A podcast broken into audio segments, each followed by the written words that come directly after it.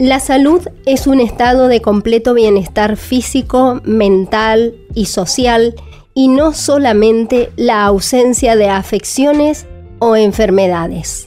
En sus 25 años, Todo Salud te propone este podcast donde rescatamos las principales notas de la emisión que todos los martes de 18 a 20 realizamos por AM 780 y FM 92.7 LB8 Radio Nacional Libertador.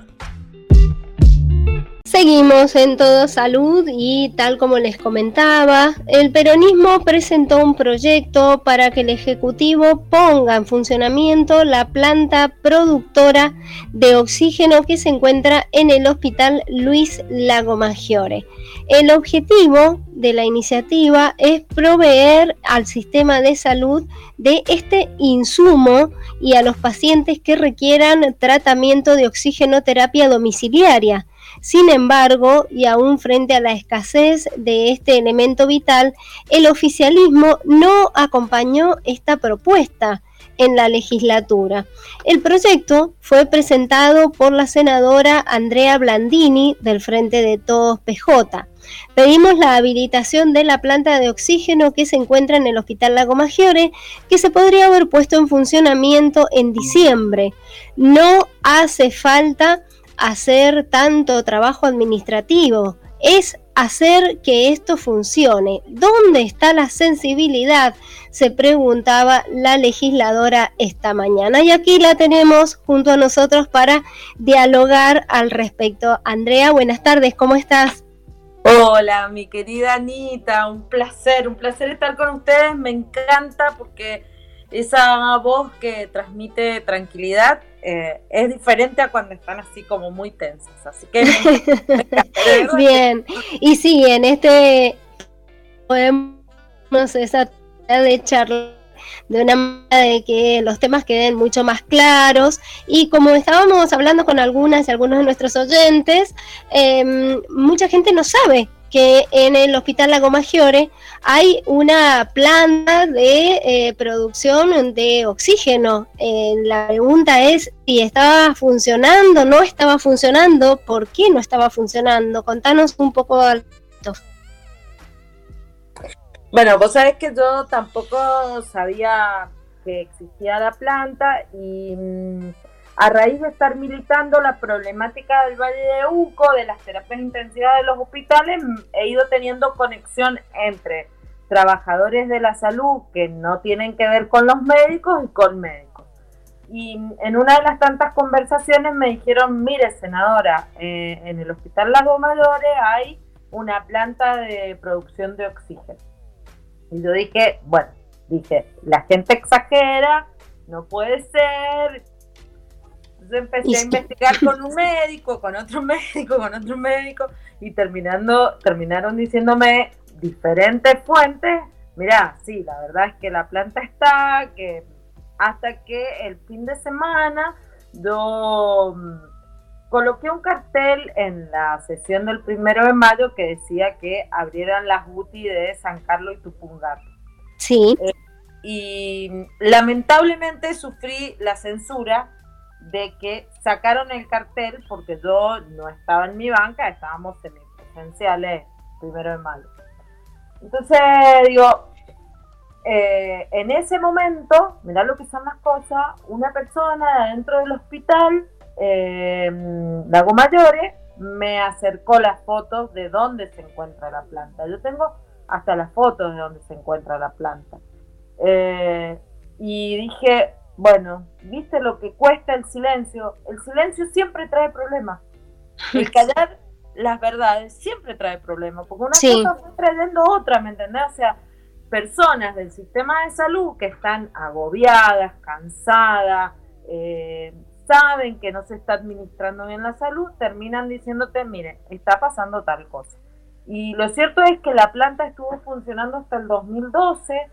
Eh, es una planta grande que puede producir oxígeno en tiempos normales para todo Cuyo, Mendoza, San Juan y San Luis.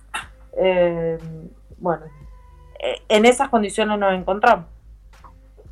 y es muy difícil ponerla a funcionar a nivel de costos, qué es lo que haría falta para que en este contexto en el que estamos esté funcionando.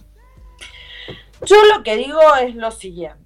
Primero no soy ni ingeniera ni conozco demasiado. Si las personas que están adentro del hospital dicen que lo más dificultoso sería hacer circular el oxígeno dentro del hospital por el tiempo de desuso que lleva. Es decir, que llenar tubos de oxígeno, que es la producción, eh, las terapias intermedias no usan el, oxígeno que va por cañería, sino que usan los tubos, las terapias ese uso estaría como garantizado en la producción y no necesitaría grandes inversiones. Ahora, yo lo que digo, Anita, es lo siguiente. Cuando uno decide conducir y representar pueblos, ¿viste eso que, que nos gusta a los políticos? Cuando uno toma estas decisiones, en este contexto, lo primero que tenés que hacer es un diagnóstico exhaustivo. Y, o sea, y tampoco era tan exhaustivo, ¿eh? porque la planta está al lado de la enfrente de la capilla del Lago Mayores. Digo, hacer el diagnóstico y decir, bueno, ¿qué necesito hacer? Y mira, hay una planta acá, necesito esta inversión. Bueno, ¿qué tengo que buscar? Una ley de emergencia sanitaria. Listo, la tengo aprobada. Eso pasó durante el 2020-2021.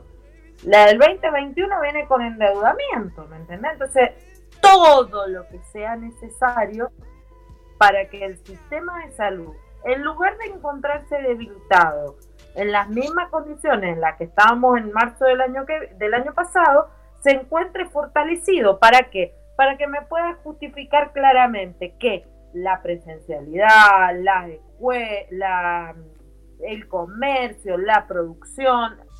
Pero resulta que nos encontramos peor, porque el año pasado no hubo cola para pedir oxígeno. Ojo, ¿no? Entonces, claro, entonces vos decís, no, para, para, acá hay algo que está mal. Y está mal en serio. ¿Por qué voy a priorizar, y así todo en la pandemia no estarían sufriendo pérdida los productores privados de oxígeno, ¿por qué voy a priorizar el negocio privado a la salud pública?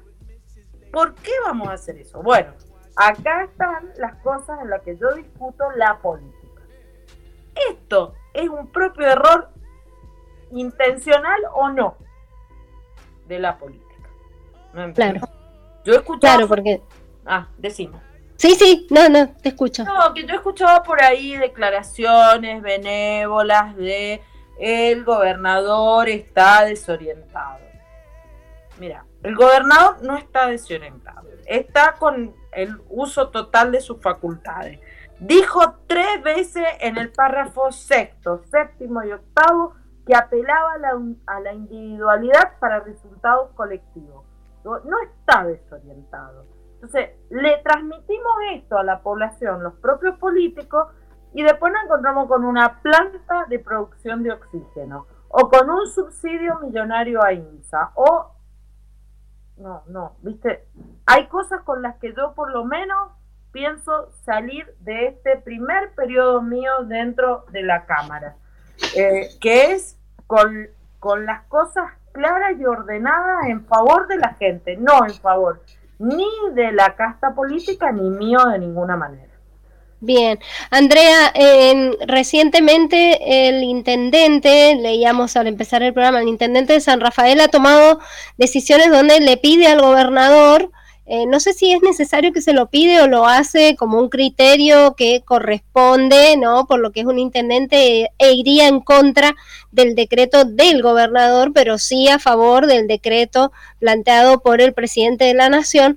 Dice, necesitamos bajar la circulación de la gente, entonces vamos a disponer que no haya presencialidad en las escuelas secundarias, pedimos que no sea obligatoria la presencialidad en la primaria y eh, avalados en un, en un fallo de la Corte Suprema eh, reciente, como vos sabrás, todo el arco político oficialista salió a pegarle desde la legislatura al intendente de San Rafael, eh, diciendo que es una medida demagógica.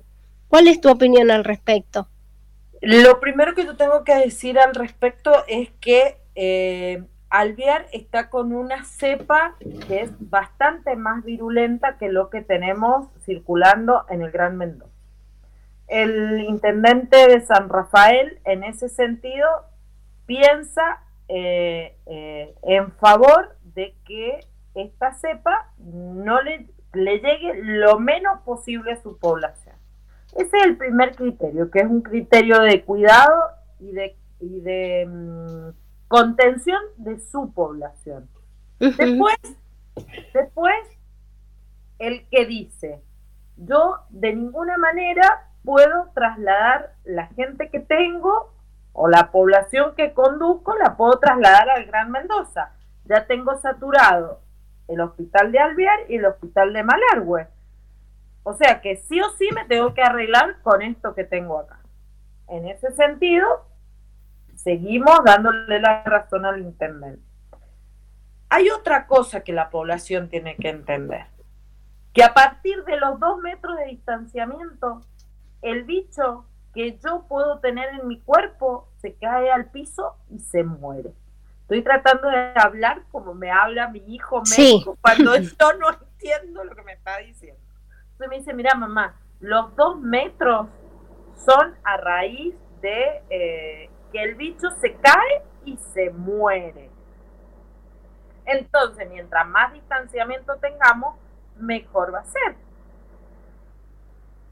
Y la otra es que hay un decreto nacional con toda una información dada por los comités científicos, consejo de médicos, llamarlo como vos quieras.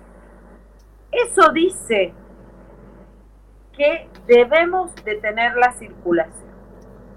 Esta gente que dice ser desorientada, que yo ya dije que no está desorientada, sino que tiene una ideología, una línea nacional y latinoamericana, ¿eh? Nacional Macri, latinoamericana Bolsonaro. Muera el que tenga que morir, viva el que tenga que vivir. Esa es la línea en salud de esta gente. Sí. Ellos que dicen, eh, mirá, que vayan a la escuela, listo, chao. ¿Qué decimos quienes protegemos la salud? O la vida humana, decimos, no, pará, pará, pará, pará, pará, pará.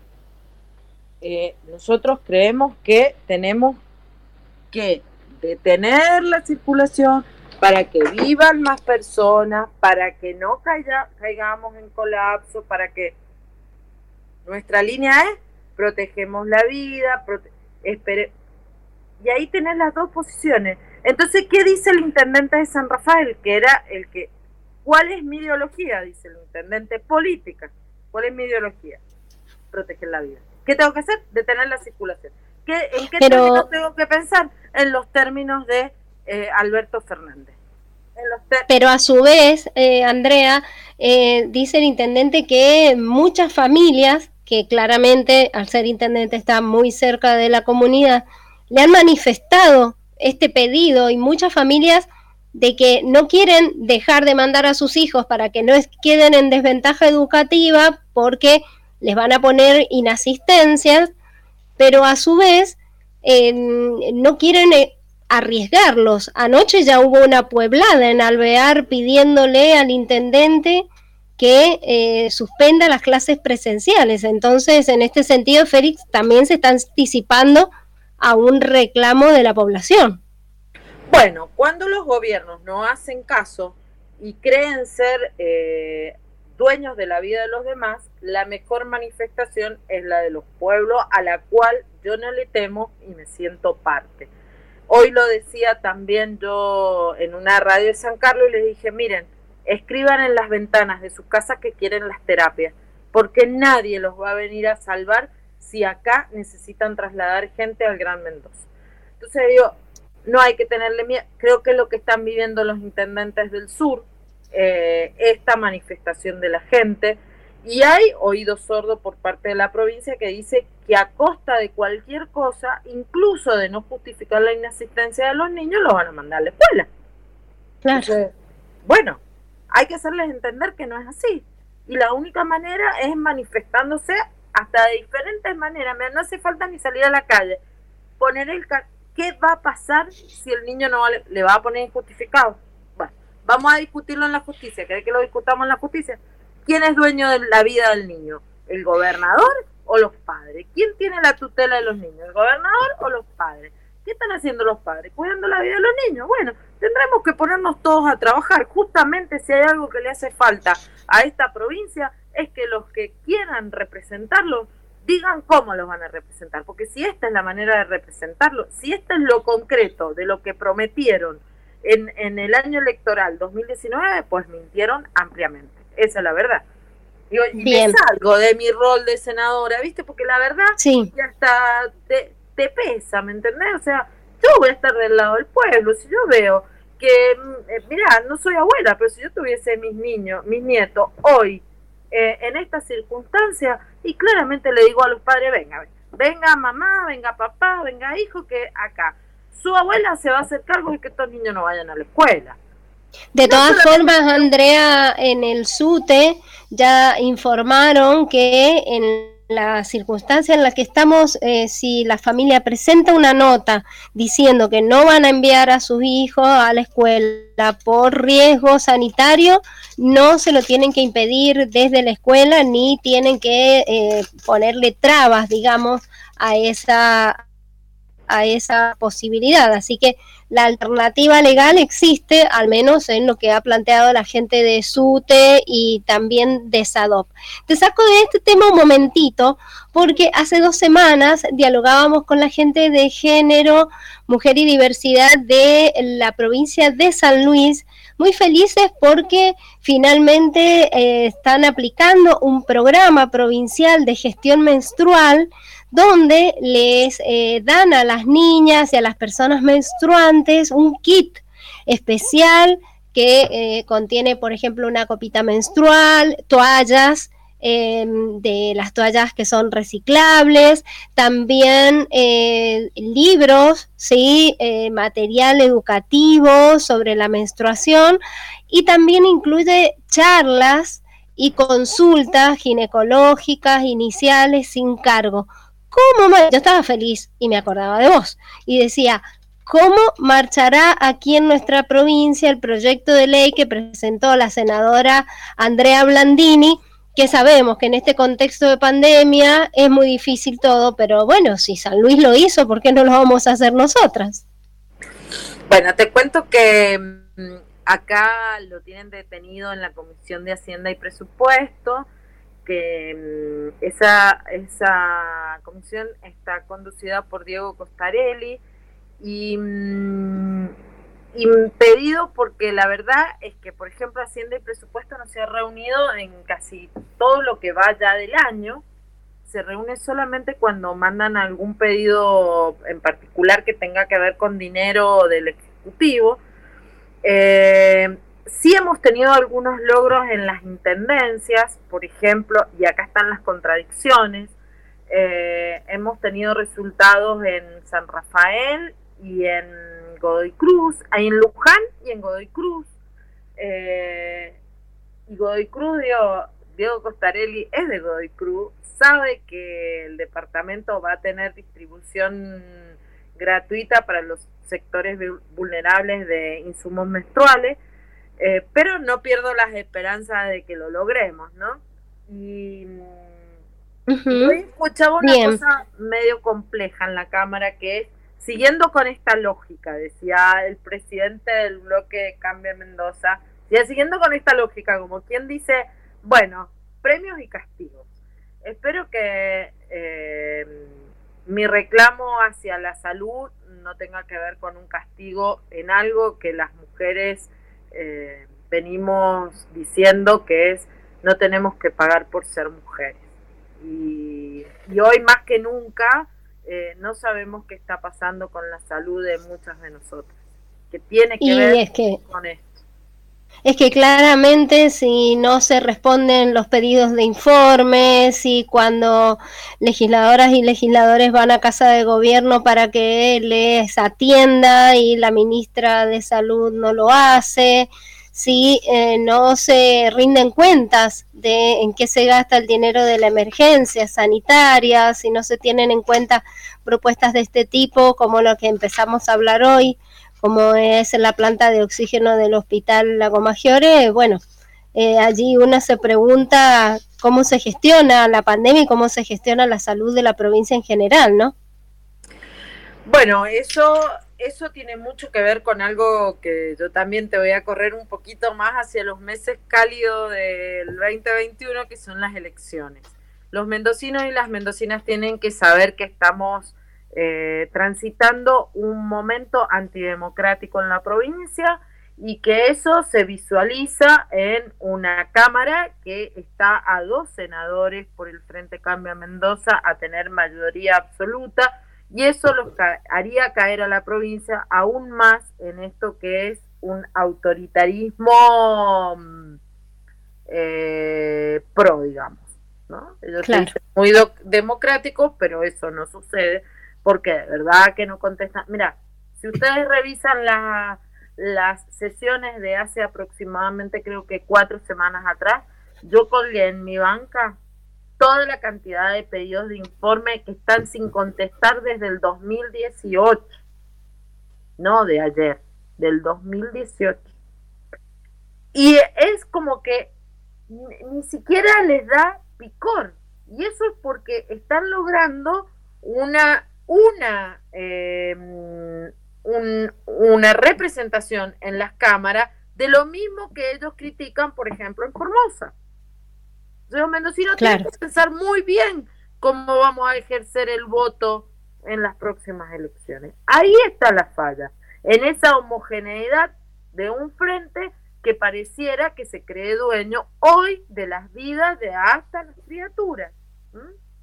Exacto, sí, es que cuando se pierde la posibilidad de que una cámara, o mejor dicho, un poder, tenga la, el rol de contralor, como es en este caso, no puede controlar nada la legislatura nuestra, porque no, no hay respuestas.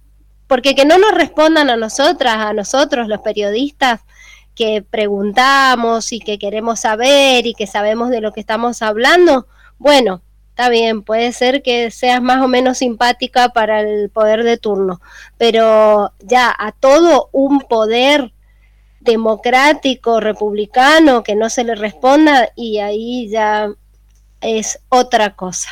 Bueno, muchísimas gracias Andrea Blandini, senadora de la provincia, muy amable por este diálogo y por, sí, en este caso, responder nuestras inquietudes. Gracias a vos, Ana, la radio. Es un placer para mí estar con ustedes y comunicar. Hasta siempre. Estábamos hablando con la senadora del eh, Partido Justicialista Frente de Todos, Andrea Blandini. Esto fue Todo Salud Podcast.